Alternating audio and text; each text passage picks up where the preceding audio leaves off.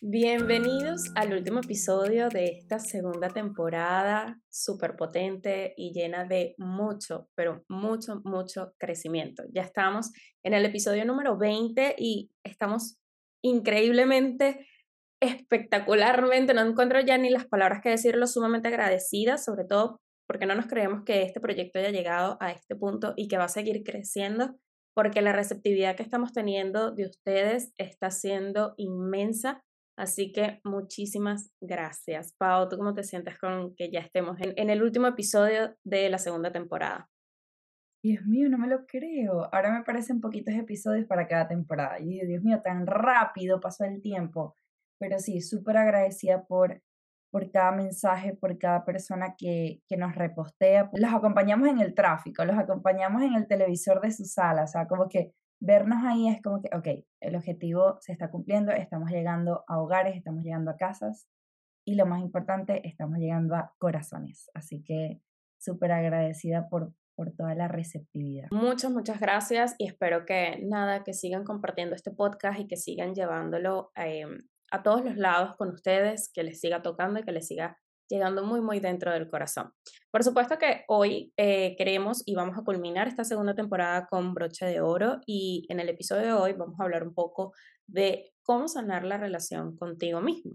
Cuando nosotros estábamos desarrollando este tema, se nos vinieron muchas palabras claves a la mente y al mismo tiempo como muchos recuerdos también de lo que hemos vivido como ya saben, si ustedes siguen este podcast desde el inicio, siempre les hablamos desde la experiencia de lo que hemos vivido. No somos expertas, pero eh, hablamos desde lo que conocemos, lo que hemos vivido y lo que nos ha ayudado. Entonces, esas palabras que se nos han venido a la mente han sido palabras como el perdón, la compasión, hablarte bonito, mejorar ese diálogo interno, como comentamos en el episodio número 18. Pero vamos a comenzar por el principio. ¿Cómo saber, Pau, si tengo algo que sanar, no? E, es raro, es difícil de determinar, pero yo creo que hay ciertas alertas rojas que nos pueden ayudar a determinar que hay cosas que sanar. Yo, yo siento que todo el mundo tiene cosas que sanar, porque nadie es perfecto. Y si nadie es perfecto, siempre va a haber cosas por dentro que, que, que hay que resolver, si no te gusta la palabra sanar, ¿no? Entonces, ¿Cómo saber si tenemos pensamientos, sentimientos, hasta juicios con respecto a algo, con respecto a otra persona, por sanar, por resolver? Yo creo que no hay como una sola manera de saberlo. No es como que, mira, esa es la manera en la que tú puedes sanar esto. No, no venimos con la intención de hacerlo de esa manera. Pero yo sí creo que hay situaciones que, te, que nos van a hacer sentir incómodas, ¿no? Como que nos, nos van a hacer sentir pesadas. Inclusive nos va a estresar pensar en X situación. Y yo creo que esa es una, una de las muchas maneras de determinar si hay algo por resolver. Y cuando decimos resolver, no estamos hablando de cambiar el pasado, eso es súper importante entenderlo. Como que sanar no es querer pintarle flores al pasado y decir como que, ok, eso no pasó y fingir demencia y estar en estado de negación, pero tampoco es como querer cambiarlo. O sea, ni lo uno ni lo otro, lo que pasó, pasó. Es como hacer las paces, ¿no? Con, con todo eso que haya pasado. Y tampoco estamos hablando como tratar de cambiar a una persona, ¿no? Nos referimos más al hecho de ayudarte a que ya no te pese tanto en el corazón. Mira, por ejemplo, me ha pasado que a veces hablo con personas, justo me pasó ayer, estaba hablando con una persona y a la persona le pasó algo que le dolió muchísimo en el pasado, mm, pasó mucho tiempo, muchos años en una relación en la que no se sentía cómoda. Y, cada vez que nos vemos, e, ella me dice, no entiendo cómo fui tan boba, ¿sabes? Como que no entiendo cómo pude pasar tantos años en esa relación, se me paran las pelitas. Y yo le digo como que, déjalo estar, ¿sabes? Como que deja estar lo que pasó y lo que te pasó en paz. Yo lo veo como cuando, tú, cuando se te muere un familiar y, y como que a nivel de vibración, como que no lo dejas ir. Es como que por qué se fue, por qué falleció y ojo, es duro. Pero es como que no lo dejas ir. Es como quieres que siga estando aquí. Entonces, en realidad, ¿será que somos adictos al dolor? O sea, ¿será que, ok, pasaste 20 años en una situación que no te sentías cómoda, perfecto, ya saliste de esa situación, pero es como esa sensación de, quiero seguir ahí, ¿sabes? Como con, con eso, no, no sé si me explico lo que estoy tratando de decir, ¿no? Entonces, a eso me refiero con no querer ni resolverlo, pero tampoco estar en negación, pero tampoco un positivismo tóxico. Es como, ok, mmm, pasó, quizás no me gustó cómo cómo pasó, pero pasó. Está ahí en el pasado. No, y yo considero que más allá de eso, el, el sanarlo, el, el eso, el, como tú dices, el hacer las paces, te va a hacer sentir mucho más ligero. O sea, porque yo considero que todo lo que tú estás hablando es más que todo, o sea, se me viene a la mente como que es como cargar un peso encima de muchos sentimientos que tienen una carga negativa, sentimientos como el rencor, la rabia, el arrepentimiento de lo que hiciste y lo que no hiciste también.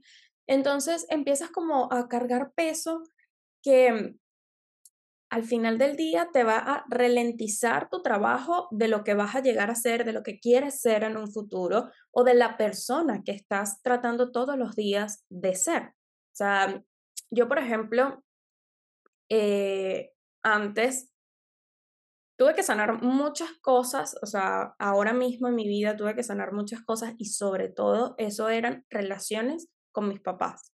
O sea, mm, creo que eso es uno de los, de los casos donde mm, todos tenemos un, detallito, ¿no? Porque como lo hemos hablado en episodios anteriores, nuestros papás hicieron lo mejor que pudieron con las herramientas que tenían, no eran perfectos, tampoco nosotros lo somos ahora mm, y considero que la maternidad y, y el ser padre no es un proceso perfecto, o sea, vas a cometer fallos y siempre tu hijo lo va a determinar desde sus propias heridas, ¿no? Entonces ese es como que un tema que a lo mejor todos tenemos ahí un, un detallito, ¿no? Pero yo, por ejemplo, tuve que sanar muchas cosas de mí porque sin darme cuenta lo estaba reflejando en relaciones, estaba reflejándolo en situaciones. Entonces era como que sentía ese peso encima de algo que no identificaba qué era, no identificaba de dónde venía, a lo mejor esa respuesta que yo estaba haciendo.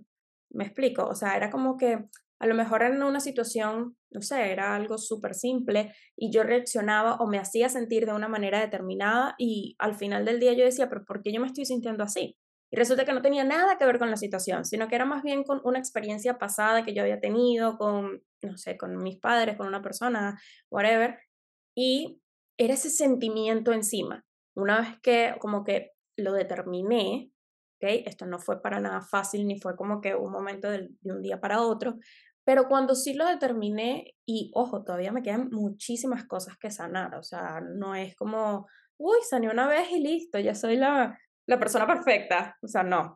Eso te iba a decir, que no es como que, ok, sané la relación con mis padres, listo, eso se acabó. Yo creo que eso es algo como que infinito. Total, y que al final el ser humano está hecho de experiencias, ¿no? De memorias, de recuerdos, y no, siempre va a aparecer algo diferente, que si no lo manejaste de la manera correcta en su momento, siempre va a volver a aparecer, ¿no? Pero se trata de qué estás haciendo ahora, ¿verdad? Para poder reconocer eso que quizás te hizo daño, eso que te pesa en el corazón, como dijimos nosotras, para poderlo sanar y estar más ligerito de carga ahora, para poder avanzar hacia una nueva versión de lo que tú quieres llegar a ser. ¿No? Ahora, como sabemos que este camino no es fácil, te vamos a dejar tres cositas que puedes empezar a hacer para que ese camino de sanación sea mucho más simple y para que encuentres un, un momento contigo mismo, ¿no? Primero, haz las paces contigo mismo. Perdona todo aquello de lo que te arrepientes haber hecho, no hecho, dicho, no dicho. O sea, haz las paces contigo. Suelta el peso de eso que sientes, que quizás puede ser culpa, puede que a lo mejor no sea la tuya, sino que sientes que es culpa de alguien más, pero perdona todo aquello que te hizo sentir de una forma que quizás no te gustó, que hubo una situación que quizás no te gustó, ¿ok? Cuando nosotros damos o, cuando le, decimos perdón al universo, a ti, a otra persona, se descargan tantos sentimientos que ese es el poder de la palabra, considero yo, porque te vas a sentir de una manera tan diferente cuando obviamente lo dices con el corazón, no cuando lo dices como que, ay, sí, perdón, y ya está, sino cuando realmente te lo tomas en serio y cuando te das la tarea de perdonar realmente y sanar la situación que te hirió, por así decirlo, ¿no? No, yo creo que se mueven muchas cosas también. Se mueven cosas porque el, el solo hecho de pedir perdón ya te convierte en una persona vulnerable, te convierte en una persona que como que baja la guardia y se pone en posición de me equivoqué o, o, o bueno, lo dejo ir para que se sienta un poco más ligero, ¿no? Entonces siento que suceden como muchas cosas cuando eh, empezamos ese camino de hacer las paces con nosotros mismos. Otra cosa que yo creo que podemos empezar a hacer es aceptar que no vamos a caerle bien a todo el mundo. O sea, yo siento que cuando tenemos la intención de caerle bien a todo el mundo, es como que perdemos un poco nuestra identidad, porque es como si nosotras llegáramos a un lugar y es como que le quiero caer a todo el mundo. O sea, como que yo soy chévere, yo hablo con todo el mundo, yo soy sociable, yo saludo, yo... Pero en el camino, o sea, si tú eres así perfecto, si tú tienes esa personalidad, pero si no la tienes, en el camino de ir complaciendo al otro, te vas perdiendo a ti misma. Y, y yo creo que esto es algo que les enviamos en una de nuestras newsletters. Cuando intentas complacer de más al otro y pones al otro de primero, te, pierdes a ti completamente porque empiezas a ser una persona que realmente no eres tú. Y, qué aburrido dejar de ser tú. Es como que, ¿quién soy entonces? ¿No? En, ese proceso de complacer y caerle bien a todo el mundo. Em, otra de las cosas que podemos empezar a hacer es dejar de pensar que la verdadera felicidad está afuera, en lo material, en lo que tienes, en lo que compras, o estar pensando, no, es que cuando yo tenga, es cuando yo viva, es cuando yo tenga esa pareja, es cuando yo esté con esa persona, yo voy a ser feliz. Esto es algo que he venido practicando muchísimo, más que todo este último mes. Y me digo una frase, yo siempre vengo con una frase en capítulo, me da risa, pero me digo una frase y es, en este momento todo está bien. Porque, por ejemplo, si estoy, no sé, en mi sala y estoy comiéndome un helado con Mauro, me digo como que es como para traerme al presente, es como que en este momento todo está bien. O sea, a mí no me importa si hay deuda, si no hay deuda, si hay para pagar la renta o no hay para pagar la renta, si hice o no hice, si hay trabajo o no hay trabajo. En este momento, comiéndonos el helado, todo está bien. Después, en otro momento podemos pensar en otra cosa. En este, todo está bien. Entonces, es como atesorar los pequeños momentos y darte cuenta que la felicidad está allí, en esas pequeñas cosas que hacemos todos los días, no cuando tenga, no cuando viva, no cuando X persona esté conmigo, cuando consigas pareja, en fin, tantas cosas que repetimos en el día a día. Y cuando tú decías eso, ahí caemos en el otro punto, y es que no seas tu peor enemigo. Por el contrario, busca siempre ser tu mejor amigo, porque nuestra mente puede ser nuestra mayor pared que te va a sabotear, o sea, la persona o la circunstancia que más te va a detener a ver las cosas de una manera diferente. Entonces, qué diferente fuese, como lo hemos dicho, por ejemplo, en el capítulo de tu diálogo interno, qué diferente si en vez de sentarte y decir todo va a estar bien, Paola, todo va a estar bien, Vanessa, estamos bien, te sientas y te dices, todo está mal, todo está un caos, todo es diferente. Entonces, no seas tu propia pared, no seas tu peor enemigo, sé, mejor dicho, ese mejor amigo, esa persona que te gustaría recibir palabras bonitas, que te gustaría, no que te mientan, pero que sí te gustaría decir palabras eh, bonitas, que te alienten y que te hagan ver las cosas de una manera muchísimo más positiva. Y por último, pero no menos importante, busca ayuda profesional. Nunca es demasiado tarde o demasiado temprano para hacerlo. Si tú sientes que tienes muchas cositas ahí que hay que trabajar, muchos pensamientos que te están viniendo de diferentes situaciones o por el contrario, sientes mucha ira, eh, arrepentimiento y todos esos sentimientos en situaciones que consideras que todavía no has dejado ir, busca ayuda.